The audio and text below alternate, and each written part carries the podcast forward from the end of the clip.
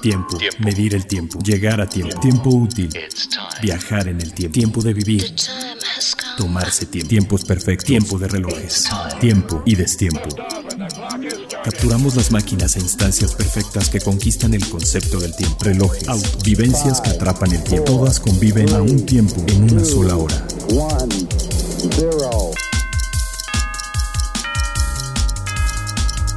Hora local. Hora local, el podcast de Tiempo de Relojes. Tiempo de relojes.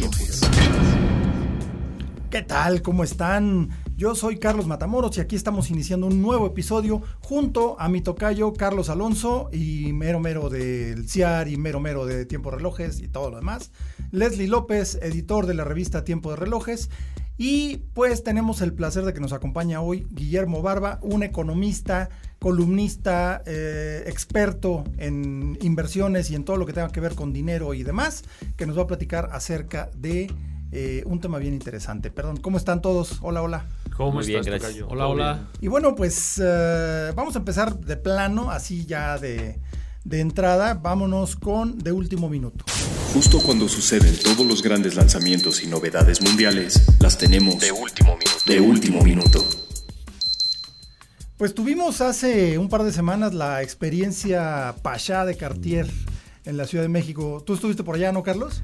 Nos trataron como pachás. ¿eh? Literalmente. Eso, eso fue lo que nos gustó de la experiencia de Cartier. Es que hicieron una, una activación con diversos expertos y diversos, eh, pues que, que serán como embajadores de la marca o como representantes del concepto detrás de- del Pachá, ¿no? Artistas, eh, chef, bueno, el famosísimo Enrique Olvera estuvo también ahí, ahí detrás. Y bueno, a mí lo que más me, me impresionó fue el trabajo de, de Arau, ¿no? Del fotógrafo.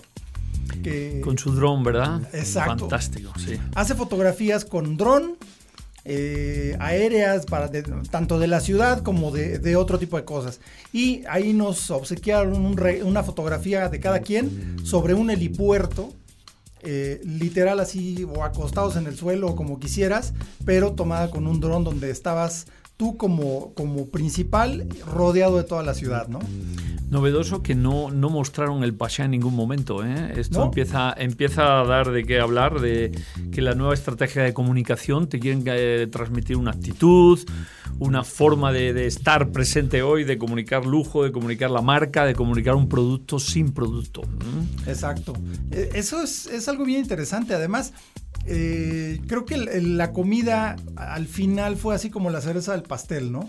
El Poliforum Cultural Siqueiros es un lugar increíble y está cerrado desde hace un buen rato por remodelaciones, pandemias, etcétera. Sin embargo, Cartier logró que lo abrieran para recibirnos en una comida bien especial y de verdad es un espacio que no se puede creer, ¿no?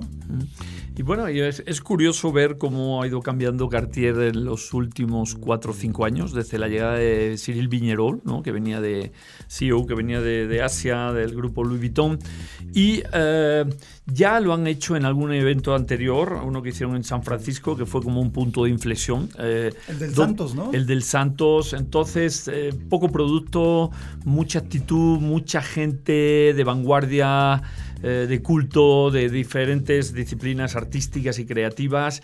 Eh, y cuando ya les empezamos a preguntar qué, pasaba, que cómo ese punto de inflexión donde el producto casi es eh, un tema secundario, lo que comunicaron es que en la época cuando, cuando Santos Dumont apareció por París como un snob brasileño eh, queriendo volar aparatos raros y vestido de forma muy snob y muy gentleman transgresor, eh, era un París en ebullición donde eh, se permitían las locuras y experimentar y ese binomio que hicieron entre Louis Cartier y Santos Dumont donde salió el reloj Santos que estaba muy avanzado a su tiempo porque era una cosa metálica con tornillos, brazalete metálico, aquello era una cosa que parecía una, una cosa de guerra pero para usar en, la- en los salones eh, de moda de París, pues eh, ellos dicen que esa actitud es la que quieren reproducir hoy en día. O sea, quieren volver a ponerse a la vanguardia con la gente de vanguardia que abre, la- abre el, el pensamiento a dimensiones creativas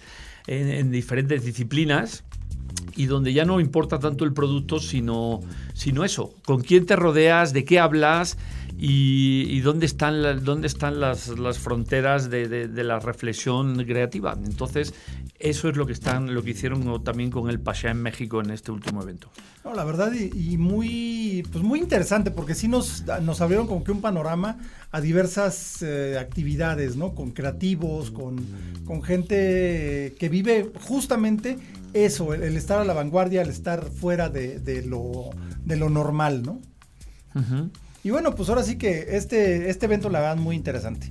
Luego tuvimos, eh, pues en un episodio anterior les platicamos que habíamos perdido un hombre del espacio y en estos días ganamos dos más con Richard Branson y Jeff Bezos. Richard Branson, el dueño de Virgin, y Jeff Bezos, pues nada más que el tipo más rico del mundo, eh, excepto el rato que se fue del planeta. Ese rato fue el más rico Elon Musk, pero mientras tanto es el más rico del planeta mientras esté parado en él, cosa que dejó de hacer durante 11 minutos, que se dieron una vuelta a la estratosfera, cada quien en su propio proyecto espacial. Y bueno, en, un podcast anterior eh, platicamos acerca de que perdimos uno de los hombres del espacio y en esta última semana ganamos dos más. Richard Branson y Jeff Bezos, dos de los tipos más ricos del mundo. Jeff Bezos es el más rico del mundo por un breve periodo se nos fueron del del planeta, no del país, sino del planeta, y dejaron de ser los más ricos del planeta, para ser los más ricos en el espacio.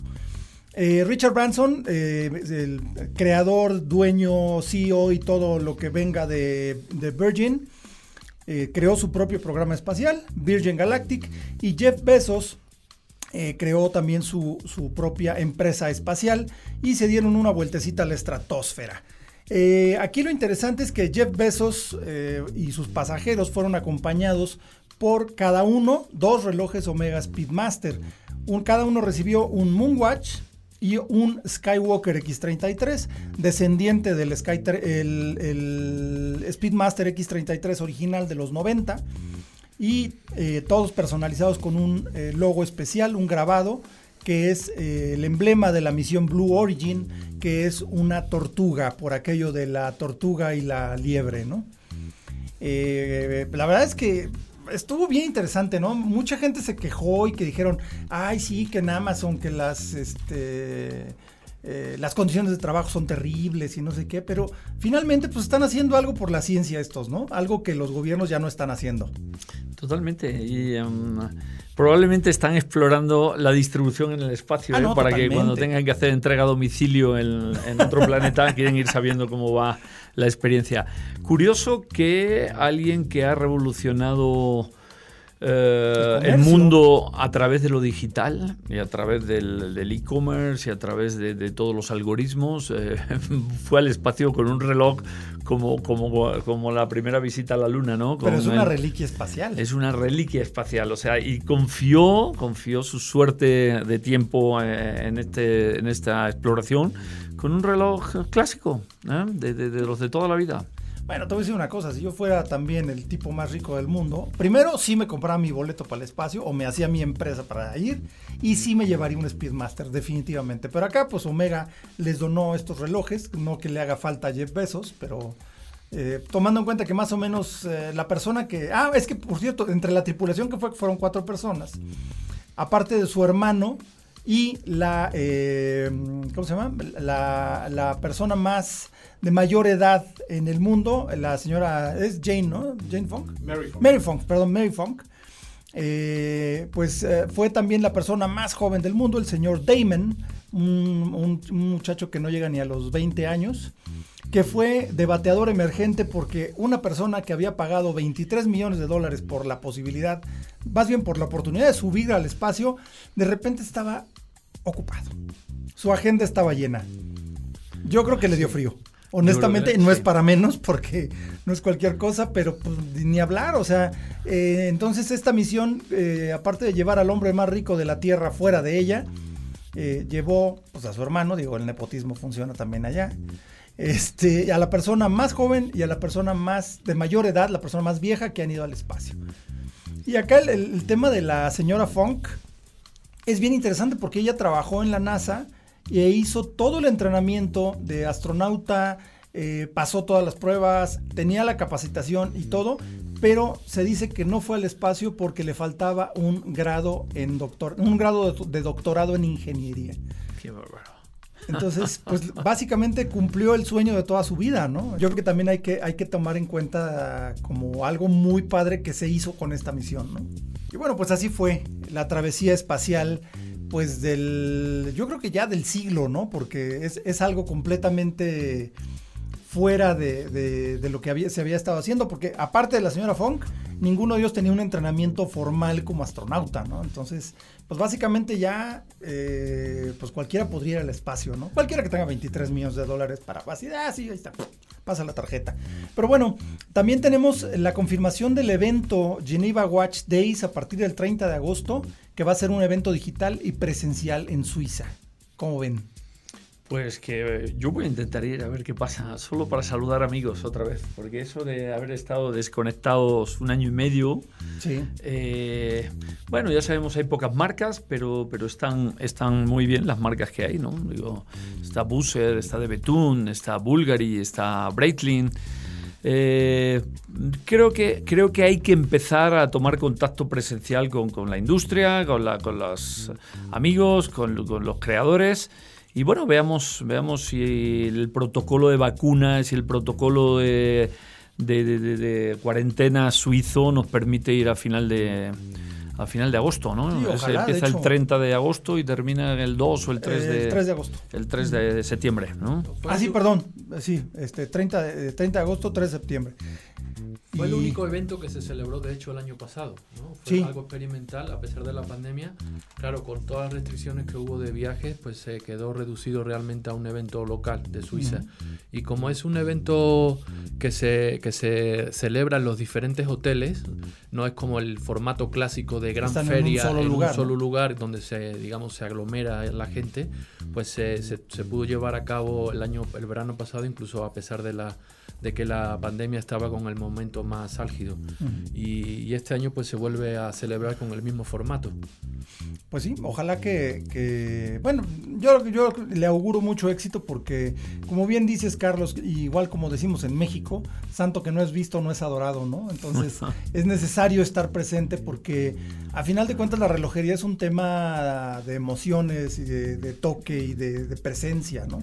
Necesitas tocar la pieza, necesitas este experimentarla, ¿no? No, y más allá de tocar la pieza, necesitas hablar y tener contacto con la gente. Claro, ¿no? Porque por mucho algoritmo y por mucho e-commerce y por mucho Zoom y presentación virtual, eh, si no hay contacto mm, con la pieza, como tú dices, no sale, no surge el amor por el producto, pero también el tema del business, con, de las relaciones públicas. Es un tema totalmente de, amistades y de contactos. Y, es un negocio de personas. Sí, es un negocio de personas. Totalmente, pues ojalá. Y además ahí es donde más eh, vale la pena mencionar el, el gran éxito que tuvo el CIAR el año pasado y el que tuvimos hace poco en el Summer Experience, porque fue eh, con total control sanitario, con presencia entre con gente, controlado el acceso y demás, cero, cero problemas ¿no? al respecto. Y eso es algo que vale mucho la pena y que hay que esperar ahora para octubre. Otro punto importante de los eventos presenciales, verás que no mucha gente presta atención en esto, es que la relojería, cuanto más deseada, cuanto son marcas más demandadas y productos más exclusivos, eh, hay más lista de espera y es más, es más difícil conseguir. Las ferias presenciales lo que hacen es obligan a las partes a concretar claro.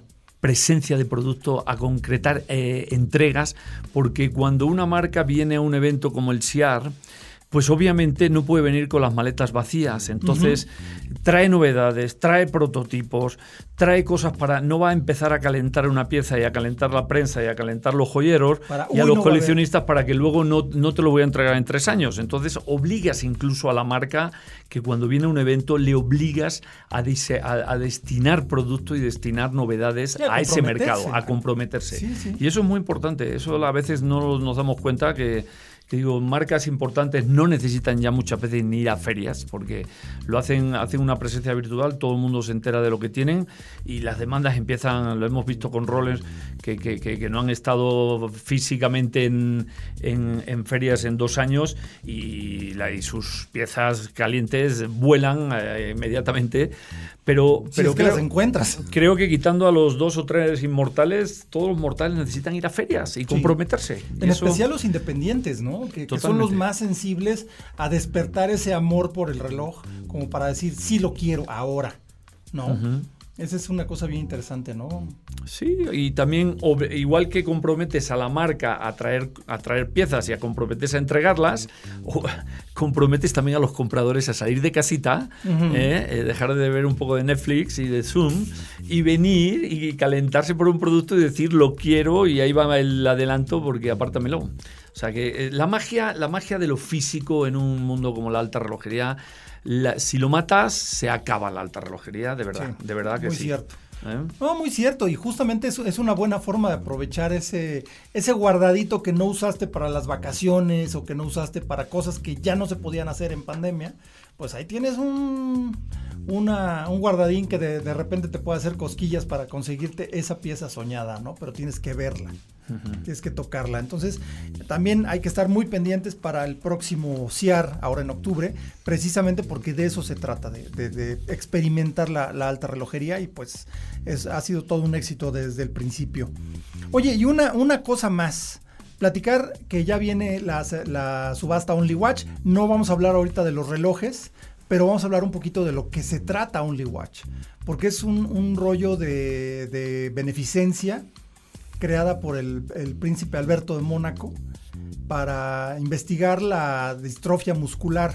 Entonces las marcas hacen una pieza especial, única, aunque Tudor ya les dio la vuelta por ahí. Primero sacaron el primer Tudor Black Bay completamente negro, era para Only Watch. Y al año siguiente, ¡pum! Ya hay para todos, ¿no? Pero bueno, o sea, siempre te quedará ser el, no, yo lo compré primero. Sí, pero mira, ese detalle que dice es interesante porque realmente, que, yo recuerdo ahora mismo, es la única subasta del mundo donde no vas a comprar relojes que ya conoces o piezas de segunda mano o piezas históricas, sino que es, que es una subasta eh, o la única subasta en la que se inventan relojes, en la que se crean relojes. Entonces por eso la expectativa realmente es enorme y es, un, es un, realmente un espectáculo, ¿no? Cuando repasan las piezas y los mecanismos que hay cada, cada dos años, eso es una subasta bianual, cada dos años las piezas, las marcas proponen, esas piezas realmente sí despiertan mucho interés cuando, cuando llega el, anuncio, ¿no? Sí, no, ese, ese Black Bay negro me acuerdo que fue un récord para cualquier Tudor que se haya vendido en la historia aún los más buscados, aún el buscadísimo Tudor Submariner de los años 60, eh, no llegó a los precios que, alcanzó ese, Tudor Black Bay negro, ¿no? Pero bueno, eso es algo interesante porque también ves un espectro muy amplio, ¿no? Ves desde el que le cambió un colorcito o le añadió una línea hasta el que hace un reloj completo especial para Only Watch. Totalmente. Eh, y Only Watch, Only Watch tiene muchas lecturas paralelas. Una de ellas es que se ha convertido, se ha ido consolidando con los años como un ranking eh, no autorizado de la calentura que tiene cada marca en el sector. Porque, eh, bueno, todas las marcas, digo, entran no sé cuántas hay, 40 marcas participando, como tú bien dices, desde los que eh, simplemente lo utilizan como una oportunidad de marketing y de comunicación, porque se habla de eso y todo, todos los coleccionistas y, el mundo de la comunicación alrededor del reloj se centra en comunicar qué pasa, pero es muy, o sea, eh, eh, nosotros alguna vez lo hemos hecho en tiempo relojes de ver cómo cotizan todas las marcas y entonces dices, empiezas a decir, este cotizó 10% arriba del precio de salida, este 20, este 100, este 400%, no digamos los patés que el, que se fue a 32 o 34 millones Y, y, el precio el precio normal si hubiera sido retail price creo que eran 800 mil dólares se fue a treinta y tantos millones, ¿no? Y es el récord del mundo ahora mismo en subasta. Entonces acabas viendo el ranking de qué tan caliente está cada marca según la plusvalía que tiene sobre el precio de salida. Eso es muy interesante, ¿eh? porque, ah, mira. porque cada año, si te das cuenta, mm, eh, coincide, ese, ese ranking coincide en, la plusvalía de ciertas marcas como Patek, como François Paul como, o sea, eh, digo, no quiero, ahora mismo no me acuerdo de, todas las super eh, piezas que van, pero sí. no, ya haremos un, episodio dedicado a Only Watch, ya hablando específicamente de las piezas que todavía no acaban de ser presentadas, pero quería como que calentar este tema un poquito, ¿no? Para, para que estemos pendientes. Y bien, pues ahora sí que llegó el momento de irnos a nuestro tema central. Vámonos con complicación. Más allá de la hora, un reloj puede ofrecer otras funciones que se conocen en el argot relojero como complicaciones. complicaciones. Pues está cumpliendo Breguet 220 años de haber patentado el turbillón, uno de los eh, de la magia negra de la alta relojería, que, que pues ya es un es un es digamos un símbolo de prestigio entre las marcas poder hacer un turbillón, porque sí, no cualquiera, aunque ya no es este, tan necesario como lo que era antes. De hecho, ya no lo es. Pero en su época, pues el turbillón fue algo que cambió completamente la, relojería y su gran dificultad de creación, de funcionamiento, es lo que le ha dado. Y pues en tiempo de relojes, el artículo de portada tiene que ver con este cumpleaños tan especial, el 220 del eh, invento patentado por Abraham Louis Breguet. Sí, lleva, es un reportaje que, como tú bien dices, eh, va en portada en la revista en esta edición de verano. Eh, lo, lo, pueden leer en la versión digital. Es un artículo tuyo, ¿no? Sí, acceden a la, a la web y pueden descargar la, la versión digital porque es, es, otro tipo de reportaje o de artículos que más que enfocarse realmente en piezas novedosas o en esa exigencia a veces que tenemos también los medios para para, para, el retail y para... Es un, artículo con una perspectiva un poco más histórica, que está bueno también, son lecturas interesantes y, y se explica un poco cómo, cómo, fue todo el proceso creativo de, de, de, la, de la, invención realmente de, ese dispositivo que ahora cumple, como tú bien dices, 220 años, 220 años luchando ya contra la gravedad, ¿no? Como besos ahora con la con, la, con, el cohete este que se van a, la luna. Ahorita sí le ganó besos a, la, besos a la gravedad. Se, se, toma como referencia el 26 de junio como fecha histórica, pues parece ser que fue cuando Breguet depositó la patente en el ministerio de francés, ¿no? De correspondiente entonces. Era, fue, una, fue una época histórica también interesante porque fueron los años convulsos de la posteriores, inmediatamente posterior a la Revolución Francesa. Parece que ahí Breguet estuvo como que regresó a Suiza, luego volvió otra vez a París cuando se calmaron un poco las aguas. Y en todo ese artículo eh, te digo, como una, como, una lectura un poco más histórica, también se pasa, se pasa lectura a, las últimas creaciones de los turbillones que ha hecho, que ha hecho Breguet, ¿no? que son realmente también fantásticos. ¿no?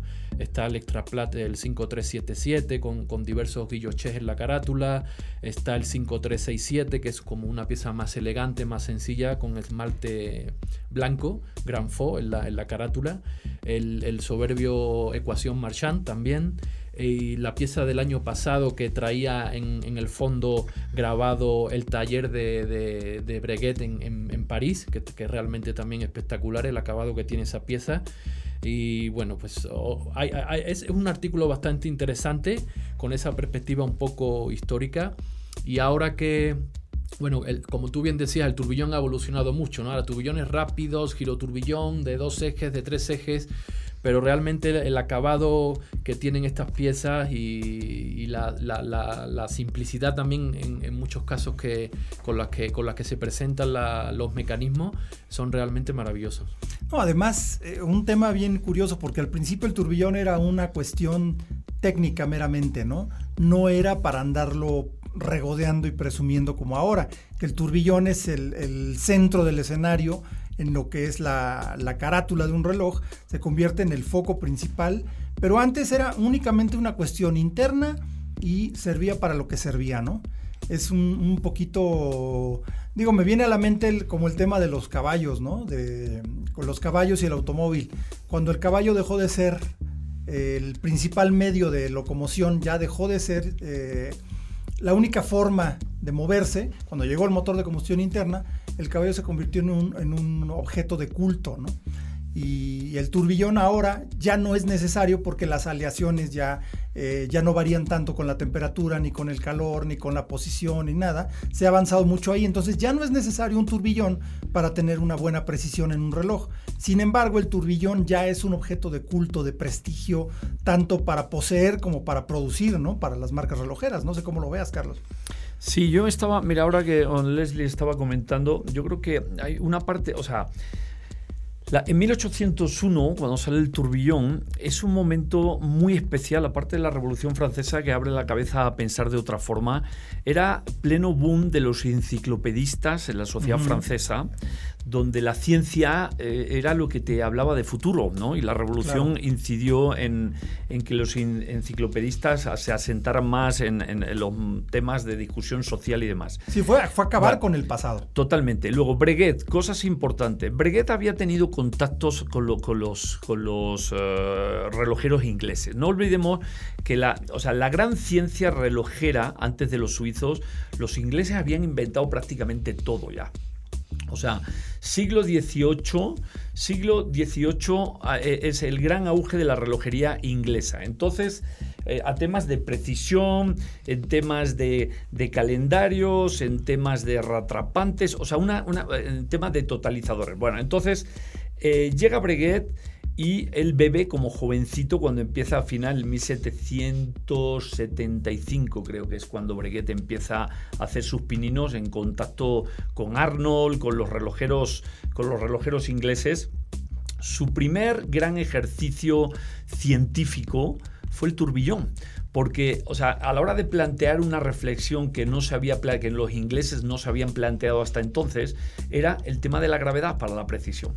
Yo creo que influyó todo el tema de, la descripción. Él en algún momento habla que la idea del turbillón se le ocurrió leyendo la, leyendo la descripción de cómo funcionaban los planetas en el sistema solar, que rotaban alrededor sobre un eje, como funcionan en el sistema solar, y él se imaginó que eh, sobre un eje el órgano regulador daba vueltas daba vueltas como un planeta alrededor en una jaula, como un planeta en un sistema solar.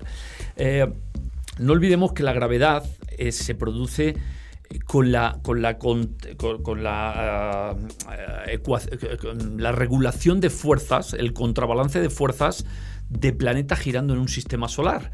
O sea, la, Tierra ejerce gravedad sobre la Luna y, todos ejercen, el Sol ejerce gravedad sobre todos los planetas. Entonces, fue el primer gran punto científico. A partir de ahí, eh, eh, eh, Breguet ayudó a Louis Monet, porque era, Louis Monet era alumno de Breguet, fue de los que entró en, su gabinete de trabajo y Louis Monet acabó desarrollando el cronógrafo con ayuda de Breguet, con ayuda de Breguet. Entonces, el turbillón es el primer solución científica hecha desde el lado suizo por influencia de la conexión de Breguet con los relojeros ingleses. Eso es muy importante. Ahí nada más. Ahí nada más. Entonces, a partir de ahí es como un mito, porque eh, digo, el tiempo, el tiempo es planetas el día, la noche, los equinoccios, las estaciones, los meses, los, los, los años eh, bisiestos, no años bisiestos. Es una, el, tiempo es, del universo. El, ¿no? el, tiempo es el algoritmo de, de, los planetas. Entonces el turbillón tiene como esta magia de ser una, una síntesis de, de tiempo más allá de la solución científica sobre sobre la gravedad. La figura de Breguet es apasionante porque, como bien dice Carlos, es un perfil que ah, propiamente ahora no lo encuentras ya en los relojeros. ¿no? O sea, lo, que, lo que comenta Carlos es que efectivamente, pues Breguet responde a lo mejor a los principios de, las leyes que formulaba Newton y a lo mejor pues, hasta se leyó el principio matemática de los libros de Newton, ¿no? Y entonces eh, era, era, había un diálogo franco y abierto, intelectual, de, entre científicos, ¿no? Recuerdas que también comentábamos la conexión con Arnold, por ejemplo, que eran buenos amigos y Arnold le, regalaba eh, traficaba casi con los rubíes y se los regalaba porque entonces tampoco las relaciones políticas internacionales eran, las mejores, ¿no? Pero entonces este, este caldo de cultivo intelectual y científico eh, es, también donde bebe Breguet como, como, como, buen intelectual y es una figura poliédrica que es, es científico, es ingeniero, es director creativo, es un tipo con visión de marketing que le vendía los relojes a Napoleón y a los reyes y a todas las figuras eminentes de, la aristocracia europea de aquella época y es realmente dentro de una cabeza lo que hoy son múltiples departamentos y áreas de investigación de una manufactura actual. ¿no? Entonces esa, esa relevancia que tiene Breguet Obviamente hoy no hay ningún relojero realmente que, que la encuentre, ¿no? Porque o bien es diseñador, que tiene muy buen toque estético, o si es un tipo cerebrito que realmente sí es un ingeniero que sabe moldear los mecanismos, o no sé, pero, pero Breguet realmente eh, eh, pues sí es como una divinidad, un dios a, relojero en ese y por una muy buena razón. Pues ahora sí que, que si quieren tener más detalle de todo este, toda esta historia, todo este mundo que representa Abraham Luis Breguet y la invención del turbillón, pues échenle un ojito a la edición de verano de Tiempo de Relojes, el artículo de portada sobre Breguet, escrito por el mismísimo Leslie López, que ya nos contó aquí un poquito de, este tema. Y pues échenle un ojito ahí a, Tiempo de Relojes, tanto en la página como en su edición física. Y bueno, pues continuando dentro de nuestro tema central, pues viene ahora sí lo que queríamos platicar desde el principio. Estamos en Gracias por tu tiempo, invitado a los más importantes personajes y buenos amigos es a quienes les decimos gracias por tu tiempo. Gracias por tu tiempo. Y bueno, pues invitamos a Guillermo Barba, un economista con una gran trayectoria en, este, en este negocio tan oscuro para los que no tenemos ni idea de lo, de lo que tiene que hacer. Ahora sí que economía es lo que traes en la cartera para muchos de nosotros. Y, Guillermo es, todo un experto en, este tema, es columnista, está en televisión, estás en... Eh, perdón, hola Memo, ¿cómo te va? Hola, ¿qué tal Carlos? ¿Qué tal? Buenas, buenas tardes a todos. Pues cuéntanos dónde, dónde andas tú. Pues mira, estoy eh, en televisión en ADN 40, en mi portal guillermobarba.com, también en mi, en mi boletín financiero, en la dirección es y en medios como investing.com y también en, en la revista Alto Nivel también me encuentran.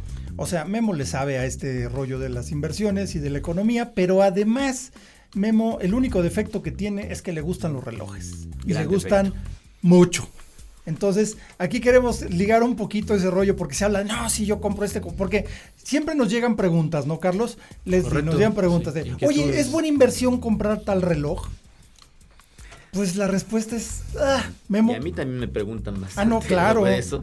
Y, y, es muy, es muy, primero, muy importante entender qué es una inversión. ¿no? Una inversión, primero que nada, es un cambio. En la misma palabra es que es invertir, es cambiar. Exacto, es darle la vuelta. Darle un sentido contrario a algo. Eso es invertir. Entonces, a veces nos olvidamos de, lo, de, lo sencillo que es irnos a la etimología de la palabra. Eso es invertir, es cambiarlo, ¿no? Entonces, cuando tú estás invirtiendo en términos financieros, estás cambiando ya sea tu trabajo, tu esfuerzo, una mercancía por otra, un bien por otro. Y en este sentido, eh, el comercio es lo que hace posible la inversión, enriquece. Fíjate que es muy común que se piense eh, de manera objetiva en términos de valor y decir, esta cosa es muy valiosa. ¿Por qué? Pues porque es una cosa y, vale mucho. Sin embargo, el valor, Carlos y eh, amigos, no es algo objetivo. El valor, el valor es algo totalmente subjetivo. Está en la mente de las personas. Claro, para mí esto vale 5. Para ti puede valer 10 para mí no vale nada. puede valer nada. Exactamente. Y entonces, en términos, el valor es totalmente subjetivo y está en función de cuánto, cuántas personas desean un bien o un servicio. Entonces, por ejemplo, mucha gente cree que el oro es muy valioso porque es muy escaso. Dicen, no, pues es que el oro es muy escaso y por eso es lo que vale. Pero les digo, bueno, imagínate que yo, que no sé, que yo pinto peor que eh, un niño de 5 años, imagínate que hago un, cuadro y lo pinto muy bonito y, ah, bueno, según yo, ¿verdad? Y, lo quiero vender a un, a un precio de una obra de Leonardo da Vinci, pues nadie me lo va a comprar, no vale nada. A lo mejor ni mi mamá me, me lo acepta, ¿no? Como regalo, a lo mejor sí pero no vale nada. Es un bien muy escaso porque es el único que existe. Es mi única creación, extremadamente escaso, pero no, vale nada. pero no vale nada. Y en cambio, la Mona Lisa es extremadamente escasa, pero imagínate lo que vale, es incalculable. No hay manera. Entonces, a menos que se subastara, podrían, y ahorita pasamos al tema de las subastas. Las subastas son una excelente manera de encontrarle una, una, una representación objetiva al valor. ¿Cuál es la representación objetiva de valor? El precio. Ahí sí hablamos en términos de objetivo, no de algo subjetivo. El valor es algo subjetivo, cualitativo y el precio es algo cuantitativo. Lo que pasa, Carlos, es que en, en el lenguaje cotidiano solemos usar valor como sinónimo de precio, como si fueran exactamente, lo mismo.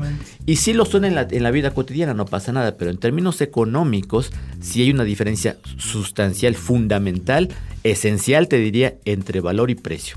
Y, repito, la forma de identificarlo es valor, algo cualitativo, qué tan deseado o no es algo y y si algo es muy deseado, normalmente vamos a encontrar que su representación objetiva del valor es el precio, va a ser más alto. Entonces, por eso es que el oro Fíjate que, contrario a lo que el ejemplo del oro, el oro es, es la más abundante de todas las materias primas.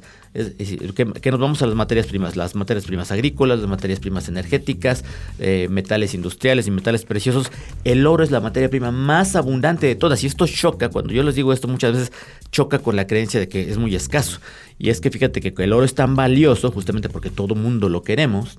Bien dice un dicho, eh, nadie es monedita de oro para caerle bien a todo el mundo. Lo que está diciendo es que una monedita de oro nos cae bien a todos, porque todos la queremos. Entonces, y siempre, porque vale mucho. Entonces, eh, pero fíjate que justamente por ser tan valioso, cada gramo que se extrae de la tierra es más o menos unas 3.000 toneladas eh, que se extraen de la tierra cada año.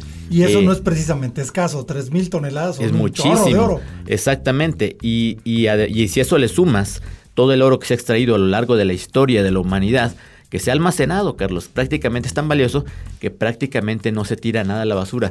El oro se recicla, se recoge eh, y pasa a depositarse como moneda, como lingote o como joyería, básicamente. Entonces el oro se va acumulando, siempre está aumentando más el volumen, cada vez hay más oro.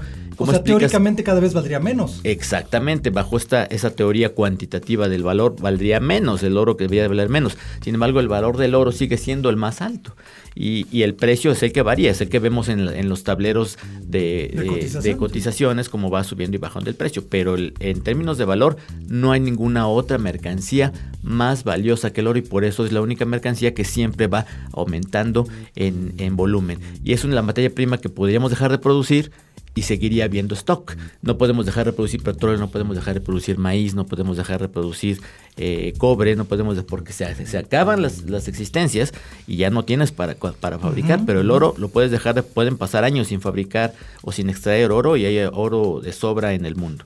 Entonces, ahí está el valor. Entonces, cuando vemos que, este, que esto es lo que le da valor a las cosas, pues entendemos un poquito más de qué es una inversión. Tú quieres invertir y quieres cambiar algo por, eh, porque a futuro esperas que ese, ese bien o servicio por el que tú intercambiaste valga más. Y voy al principio de tu pregunta, decías eh, sobre la inversión en relojes. Me preguntan, ¿esta inversión, ¿es bueno invertir en este reloj? Y les digo, pues es que toda inversión siempre es una especulación y sobre todo en relojes. Eh, toda inversión siempre conlleva un riesgo. Y es lo que a veces se nos olvida. Pensamos que invertir es compro esto y significa que voy a ganar mucho dinero automáticamente. Y es el sueño de, todos, ¿no? O sea, queremos poner nuestro dinero aquí y que me regresen un montón de dinero, pero el dinero tiene que salir de algún lado. Y entonces ahí esa, esa riqueza no se crea de la nada, se crea a través del comercio. Claro, tiene que ser algo deseado también. Tiene que ser algo muy deseado y esa es la clave. Decía yo, en términos de qué es el valor, un reloj muy deseado tendrá un precio, una representación material de su valor muy elevado.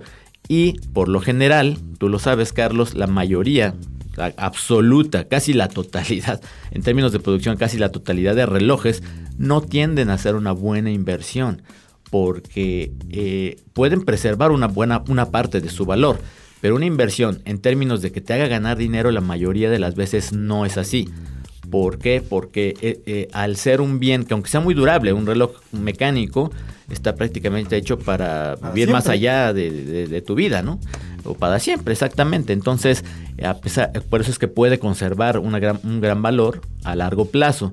Pero si ese, ese reloj por, por, diferentes circunstancias que pueden ser por la marca, por la complicación o por lo que tú quieras, lo que le haga deseable, no lo hace especial. Entonces es como el ejemplo del, cuadro que yo pinto, ¿no? No lo quiere ni mi mamá, porque pues entonces no es tan deseado.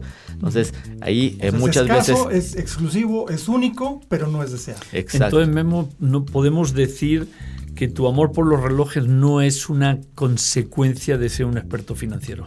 Fíjate que no, exactamente. Y tienes toda la razón. Es que no tiene nada que ver, así sí, es, emoción, es pura emoción. Totalmente, y por eso cuando a mí me dicen eh, si yo compro relojes para invertir, les digo eh, que no, no lo hago para invertir, lo hago porque me gustan. Y, y cuando compro o vendo o cuando intercambio un reloj, es justamente eso. Yo, yo no busco, nunca he comprado un reloj solamente porque digo voy a ganar dinero. Y, y, mucha gente lo hace así y es muy respetable. Pero quiero, y es importante que sepan que si, si lo van a hacer, deben saber que siempre hay un riesgo, que no hay garantía de, así sea un Patek, así sea un Rolex, no hay garantía de que vas a ganar dinero con ese reloj. Hay probabilidades, sí, pero no es una garantía. Unas más altas que otras, pero nunca hay garantía porque siempre hay un riesgo. Eh, de que el, en el futuro ese, no encuentres a alguien que, que esté tan dispuesto o más que tú a pagar una cantidad mayor de dinero por ese bien que para ti era el más valioso del mundo, ¿no? Entonces...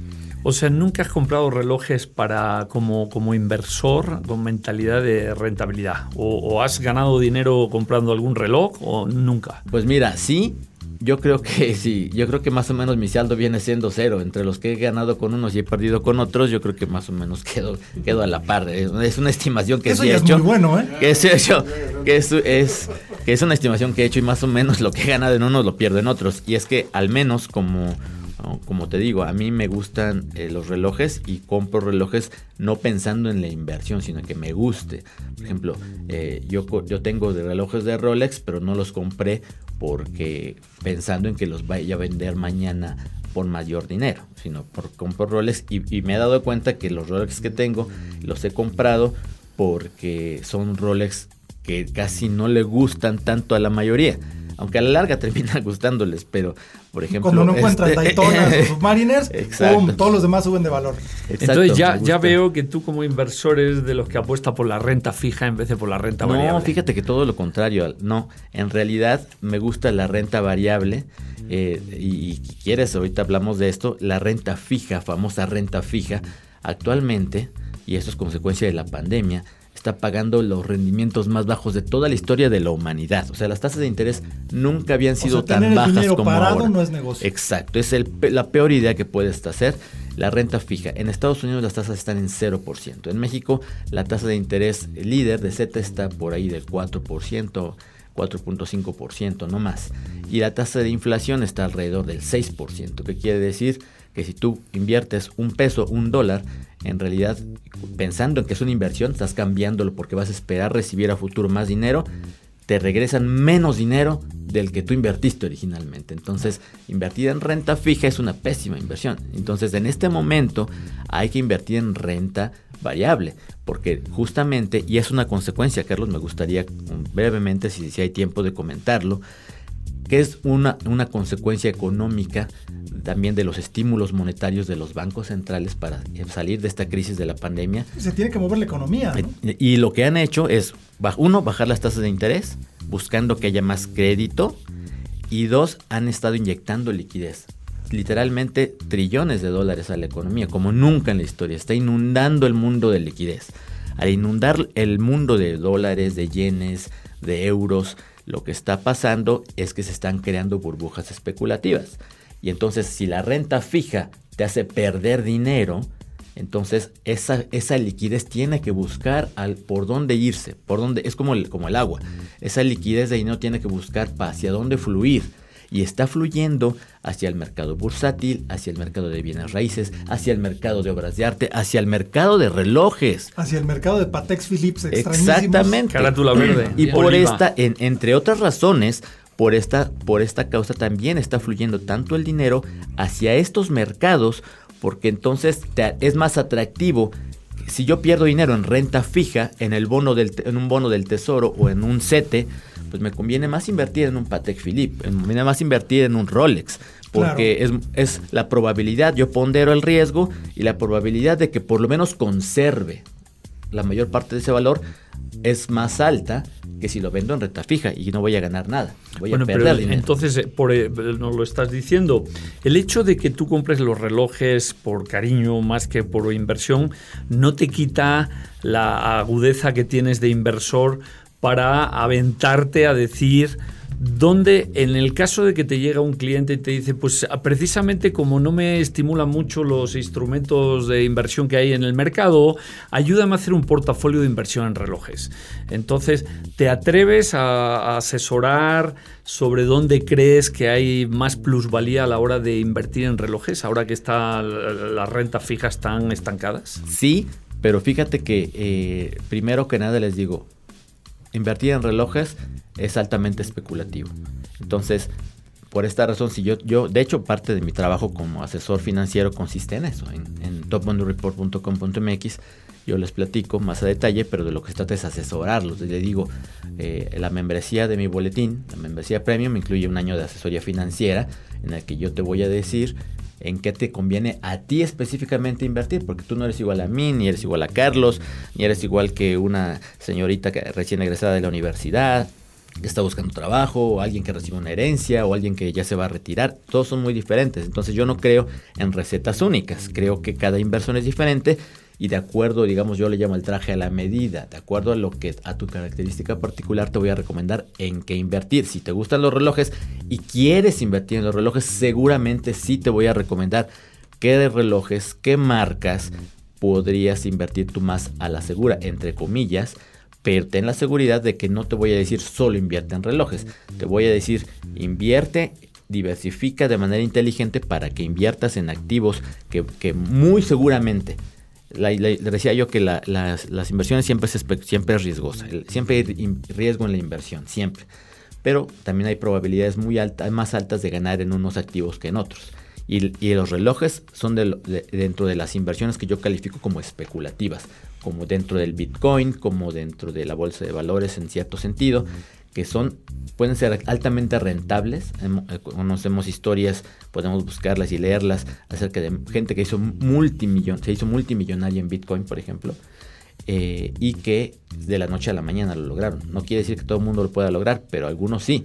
Pero es una inversión altamente especulativa. Es como cuando compras un, cuando compras un billete de lotería, lo que estás haciendo es una inversión especulativa yo invierto unos cuantos pesos y espero ganarme millones. Pero es una especulación y tu probabilidad es ínfima de ganar. Pero si te la ganas, pues qué bueno por ti. Entonces yo prefiero jugar al juego de probabilidades en inversión y decirte, a ti te conviene invertir en este activo, en tal activo y en diferentes clases de activos, instrumentos, para que tus probabilidades de éxito y de ganar sean muy grandes. Yo, la verdad es que las inversiones especulativas, yo sí creo que hay que tenerlas, todos tenemos que tenerlas incluso si no te gusta el riesgo.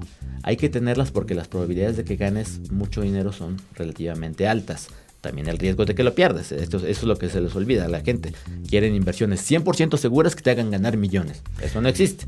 Si quieres ganar millones, tienes que invertir especulativamente y por eso lo inteligente es que tú por un lado inviertas en activos que seguramente, como más seguramente, se van a apreciar, casi casi que pase lo que pase, e inversiones más especulativas que probablemente te hagan ganar mucho más dinero y en caso de que no, pues bueno, tienes las otras inversiones más seguras que te van a hacer ganar a largo plazo. Y una pregunta muy concreta, Memo, sigue yendo al grano. Si decididamente ya juegas a la ruleta de los relojes y tienes que meter la bolita en la ruleta, ¿qué cinco marcas, por ejemplo, dentro de, esos, eh, de ese contexto que tú, que tú nos hablas, y que califica siempre de, especulación, digamos, incontrolable o, inconmensurable. ¿Qué cinco marcas, a qué cinco marcas tú le pondrías la bolita? Pues mira, es difícil nombrar cinco. Pensaría, los primeros que me vienen a la cabeza serían dos o tres. Eh, las obvias, que sería primero Rolex, Patek, eh, Audemars Piguet básica dependiendo de la pieza. Exacto, dependiendo de cuál no te voy a decir un, un Code 1159, no eso seguramente no te voy a recomendar, pero digamos, si quieres hablar de marcas, pues es una pregunta un poco complicada, porque puede pensar la gente que cualquier Rolex es una gran inversión o cualquier Audemars Piguet es una gran inversión. Entonces, y no es necesariamente cierto, ¿eh? Por exacto. ejemplo, un Cellini no los quiere nadie. Exactamente, por eso digo, es difícil, es complicada tu pregunta, pero digamos, en términos de marcas, si me haces pensar en, en marcas que, que conserven eh, su valor, si se las obvias serían Rolex, Patek o de Mar Piguet y pues nada más me atrevería a, la mejor, Es que depende también, de, por ejemplo, mira, piezas clásicas buenas de Cartier históricamente se conserva el precio. O sea, si compras buenas piezas incluso de los años 20, de los años 40, de las, de las que son raras, o sea, vete a buscar un de los, el, del, famoso Pasha del Marajá, de, no me acuerdo, de, no, para el, no sé para el Pasha de Marruecos. El Pasha de Marruecos, perfecto. Pues si tú encuentras una pieza como esa, de lo que es de los 30, aunque hasta los 80 no se empezó a hacer comercialmente ya como un reloj en serie, te vale una fortuna, te pagan una fortuna. O sea, piezas raritas, Cartier se sostiene bien. Ahora también, por ejemplo, el Speedmaster viene desde hace 4 o 5 años subiendo a un ritmo que ni los profesionales de, de, roles suben tan rápido. Porque hace, hace 8 años nadie te daba, te daban 8, 10 mil dólares por un Speedmaster de los 50 Ahora te valen, te, puedes conseguir 130 mil dólares por un buen Speedmaster. es una locura. O sea que el Speedmaster inflacionó. O sea, sí, sí hay, sí, se puede hablar. Se y fíjate, vamos para terminar aquí la, pregunta de Carlos eh, sobre las cinco marcas. Ya mencioné, digo, las obvias. ¿Perdón? De Leslie. Ah, perdóname. sí, verdad, tienes razón. No era de Carlos, perdóname. Eh, es que hay dos Carlos, entonces todavía más confuso. Ah, sí, los tres Carlos. Bueno, no. Dos Carlos. De, de las marcas, bueno, Rolex, Patek Philippe, eh, Odemar Piguet y te podría decir Richard Mill seguramente y, ya le decían FP Jorn. Entonces yo creo que con esas cinco marcas podríamos decir cinco. Si alguien que le quiere, ya, si ya le quiere apostar a, eso que tiene además el capital para apostar, le diría esas cinco marcas. Si quieres, eh, a mí me gusta mucho, tanto en las inversiones tradicionales financieras como los relojes, pensar en, en las joyas ocultas, lo que, donde no está poniendo todo el mundo la atención, es lo que a mí me gusta porque y las que yo les veo potencial. ¿Por qué? Pues porque yo creo que tienen valor y están eh, subvaluadas. Yo creo que ahí es donde hay una inversión un poco más segura. Si quieres eh, reducir el riesgo, irte por piezas que, eh, que tengan una gran calidad, estén subestimadas y que tengan un gran potencial justamente porque tú, tarde o temprano la comunidad de coleccionistas se termina dando cuenta de muchas cosas. Es que justo ahí se me ocurren dos ejemplos que es el, alguno que hemos platicado varias veces, Memo, que es el Rolex Explorer 2 de carátula blanca. Porque el de carátula negra, que es el Steve McQueen y no sé qué, ese siempre jala. Pero el de carátula blanca fue uno de esos descubrimientos cuando no podían conseguir el de carátula negra o cuando no podían haber Daytonas o cuando no había de otros, se empezaron a ir sobre ese y empezó a subir de valor. Lo mismo pasó con el Air King eh, reciente, el que sacaron eh, a partir del proyecto Bloodhound que tiene muchos códigos raros para Rolex, pero de repente nadie lo pelaba ese reloj y poco a poco empezó a, precisamente por la disponibilidad. Se empezó a vender más, más, más y ahora ya no lo encuentras, ¿no? Ya está, ya no lo encuentras. De hecho, ya no encuentras prácticamente nada de Rolex. Pero en, cuanto al Air King, por ejemplo, es un muy buen ejemplo de un, reloj subestimado. Y también creo que los chelines actuales eh, van por ahí. Van por ahí. Pero bueno, yo también estoy convencido de que no tardan en descontinuar, este, no, eh, a ver, ya veremos pronto, pero yo estoy convencido que no tarda mucho en descontinuar el Air King, probablemente el actual Milgauss tampoco, que por cierto yo tengo el azul y me encanta, y también era muy quirky para la mayoría, así de, uy, el azul es que está muy, muy raro, y no, a mí me gusta justamente por eso, igual que el, el Explorer 2 Polar, me encanta y eh, hay mucho potencial. A mí me gustan más esas piezas. Por ejemplo, en mi Submariner, a mí me gusta el que no tiene fecha. Yo, y ese que tengo, a mí es que me gusta. Y ese no me costó hace tres años que lo compré, no me costó, me llegó un mes después de que lo pedí.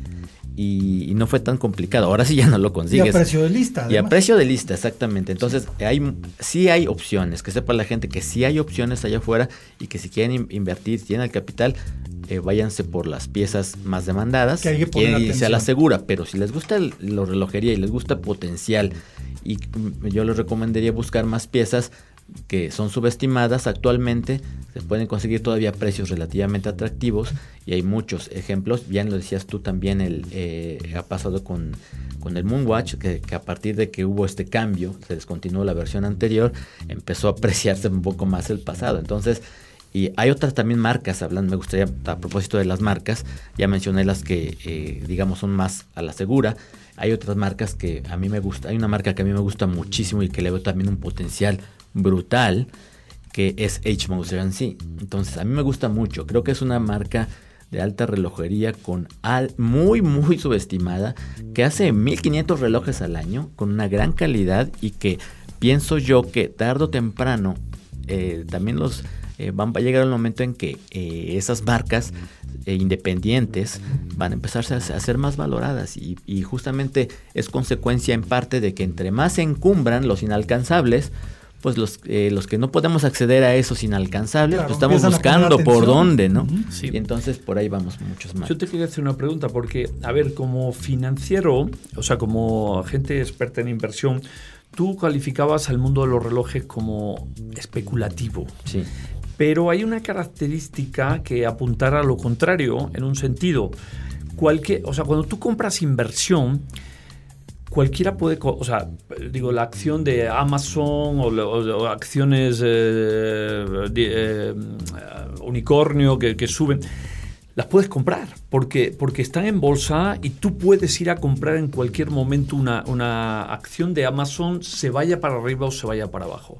Pero con los relojes, todo lo que se va para arriba no lo puedes comprar porque no está la oferta permanente para todo el mundo. La gente tiene identificado perfectamente qué piezas se revalúan nada más comprarlas y esas son las piezas que no que, tienes que esperar en lista de espera o, nunca las consigues si no eres un cliente top de un joyero que te hace el fast track para conseguirlas. Entonces, en términos abstractos de inversión, cuando una acción no tiene oferta, yo no sé si la podemos calificar de especulativa, porque quiere decir que la demanda ya es tan grande sobre ciertos productos que sale del parámetro de la especulación, sino que ya es revaluación absoluta y, es casi como renta fija, que hay que saber si se revalúa al 15 o al 20 o al 30. Ahora el 5711 carátula verde oliva, pues ya imagínate de 35 mil dólares a casi medio millón de dólares, pues no ha habido una acción de unicornio en Silicon Valley que haya pegado un brinco así en menos de un año. Eh, eh, entonces, no sé si lo podemos decir exactamente como especulativo, cuando ya se sabe la rentabilidad casi por ciertos productos, ¿no? Sí, ese de aún así termina siendo especulativo justamente porque el carácter especulativo está entre si puedes saber de antemano o no cuánto vas a ganar. Es más que, más que nada depende de eso, no tanto porque la seguridad o no de que vayas a ganar al futuro. Entonces, si tú tienes efectivamente unas piezas que sabes que, que si, la, si la subastas mañana, pues va a salir más, se va a vender más cara de lo que la compraste, eso no le quita el carácter especulativo. El carácter especulativo en realidad va más por el lado de si tú puedes saber de antemano cuánto puedes ganar. Y bien ya lo decías, no puedes saber si voy a ganar 5, 10 o 100% de lo que, sobre lo que ya gané. En ese sentido va el especulativo. Lo especulativo se define entonces justamente por eso, porque no hay la garantía, como en la renta fija, ahí no es especulativo porque tú ya sabes, te, voy a, van a pagar 5% al año o, o, 10 o lo que sea. Eso no es especulativo. Lo especulativo es porque no sabes. Pero sí, en efecto, tienes toda la razón. Hay algunas piezas donde vas a la segura y son, eh, digamos, como una manera dentro de lo especulativo, como de ir, no sabes cuánto vas a ganar, pero sabes que vas a ganar. Sabes que si la conservas y la conservas bien, la vas a poder vender después mucho más alta. Ahora, para la gran mayoría de la gente, este mercado es bastante restringido. Y fíjate que en esto sí se parece mucho eh, a un mercado que también ha sido muy atacado, que es el de Bitcoin. ¿Por qué está pasando? Porque el Bitcoin mucha gente lo estamos comprando para quedárnoslo, no para venderlo. Lo estamos comprando y en ese sentido es como si adquirieras una pieza de relojería que la guardas, la compras para guardarla. Entonces a lo mejor en el mercado va subiendo y bajando ese Bitcoin, pero mucha gente lo estamos retirando del mercado y la demanda va creciendo y tarde, por eso es que tarde o temprano vamos a terminar con un precio del Bitcoin más alto del que tenemos ahora. Por lo, algo como lo que comentas, estamos retirando la oferta y la, y la demanda sigue creciendo. Entonces ahí el precio de los relojes, desgraciadamente, eh, para, para, los que nos gustan los relojes, va a seguir tendiendo hacia arriba. Aquí hay una cosa interesante, lo que acaba de suceder hace pues, un par de horas, ¿no? Con la subasta del, del Patek Nautilus 5711, sí, color eh, verde oliva, que decía Patek que le iban a dar gusto a uno de cada 100 y pues ese uno de cada 100 ya vendió su reloj selladito, empacadito y todo. Y seguramente la ira de los de los eh, grandes de los grandes de Patek debe estar ahorita a todo o no. Yo creo que no. Yo creo que tampoco. Porque el caso es que el chiste salió a la venta uno de los rarísimos 5711 en su edición final, según Patek, en carátula verde oliva que salió este año, se fue a la venta en 490 mil dólares. Que pues es un poquito, mucho, muy por arriba del precio de lista de ese reloj, ¿no? Y es que justamente, Carlos, perdóname, eh, si me permiten, ¿cuál es el precio justo? Eso es algo que tiene mucho que ver. El precio justo para mí es el precio de mercado, es el precio que la gente está dispuesto a pagar por esa pieza, la pieza que sea.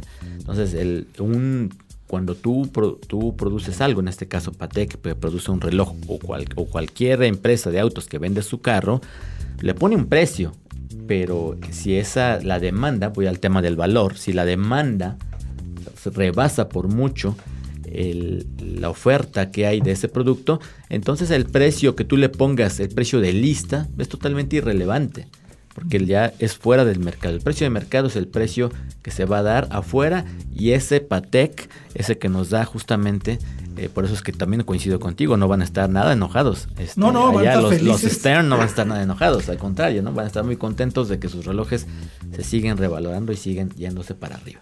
y como decías tú, Carlos, bueno, lo platicamos fuera del aire en el, en el chat de, de Tiempo Relojes, lo platicamos de que lejos de estar enojados, pues van a estar muy felices porque además se revalora la marca sin que nada de lo demás de Patek pierda, ¿no? Lo de Patek es impresionante, pero recuerden que esto viene también precedido por una estrategia en la que ellos mismos trataban de contener un poco justamente ese efecto. Pero así, pongámosle comillas, comillas, sí, ¿eh? pero, trataban de contener. Sí, o sea, Eso pero, es, la cree. pero es, es, interesante porque es como la gran dama que es bondadosa, es, es virtuosa, es bella y que trata de llamar a la, a la moderación y, y, justamente desata la pasión, es todo lo contrario, ¿no? O sea, todo el mundo quiere pues besarla y tocarla y acostarse con ellos, ¿no? Entonces ah, ah, es justamente como que llamas a la castidad, pero provoca justamente el Exactamente lo contrario, ¿no? Eso es lo que, ha, lo que ha provocado y que también hay que mencionarlo, parece que aquí viene ese efecto lo ha provocado también como un retail o un, o un intermediario eh, que efectivamente el reloj eh, pues ni siquiera lo, lo, sacó del paquete, o sea, no es un Sí, porque eso, eso está fuera, lejos de las reglas de... Eso está lejos de las reglas. O sea, no te pueden entregar un reloj con el empaque de envío. Sí.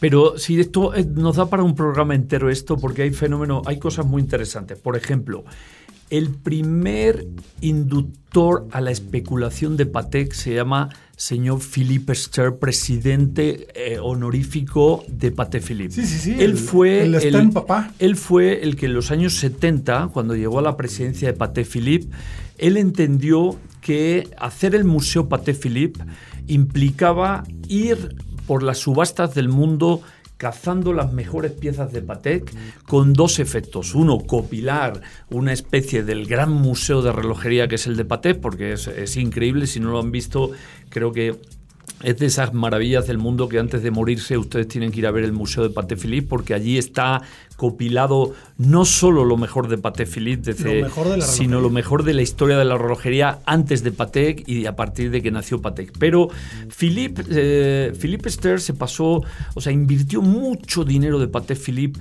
recomprando piezas en subastas para su museo y a la vez las calentaba de una forma tremenda en las subastas. O sea, hoy cuando vemos que Patek está tan caliente, parte de la culpa la tiene el señor Philippe Ster porque pagaba fortunas con tal de que recuperar las piezas maestras de Patek. Eso calentó toda la comunidad relojera.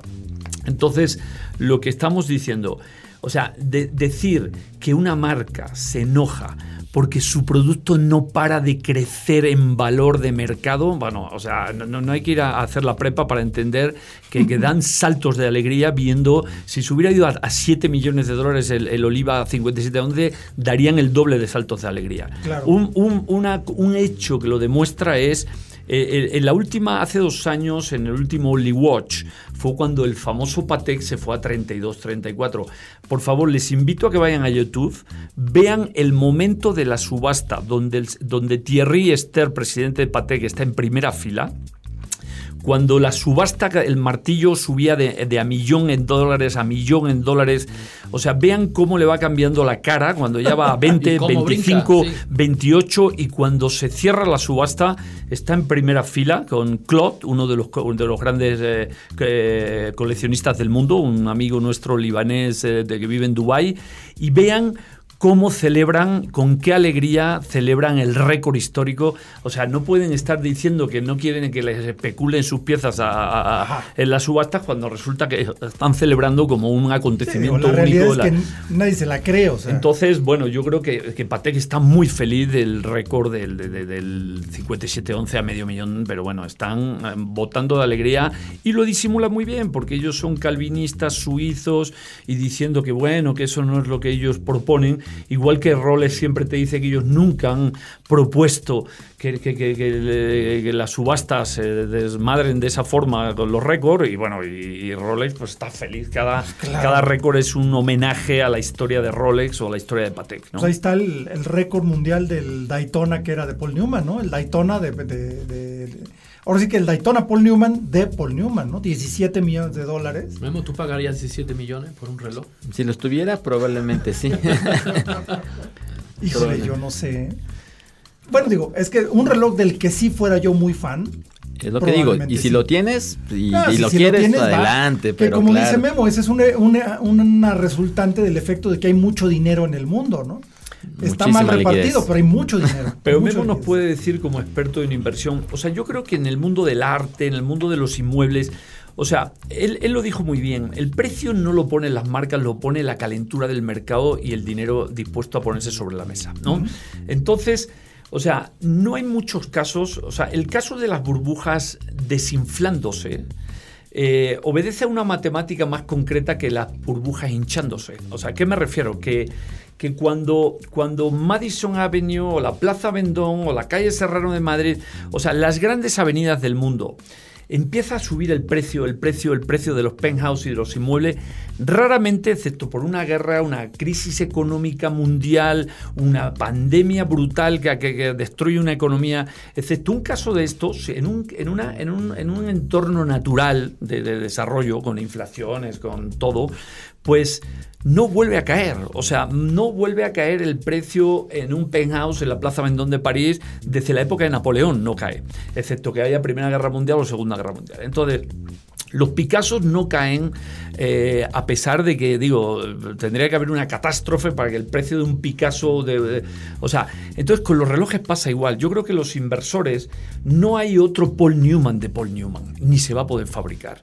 O sea, eh, si efectivamente la especulación sobre el 5711 verde es porque Patek ya anunció que es la última edición, bueno, eh, si sigue inundando, inundando a partir de ahora y nunca lo, nunca lo descontinúa, pues es probable que a lo mejor se enfríe el crecimiento. Pero el inversor poniendo el dinero sobre una pieza de arte, un inmueble, un coche, un vino o un reloj, automáticamente fija un nuevo, un nuevo, una nueva base hacia la especulación futura.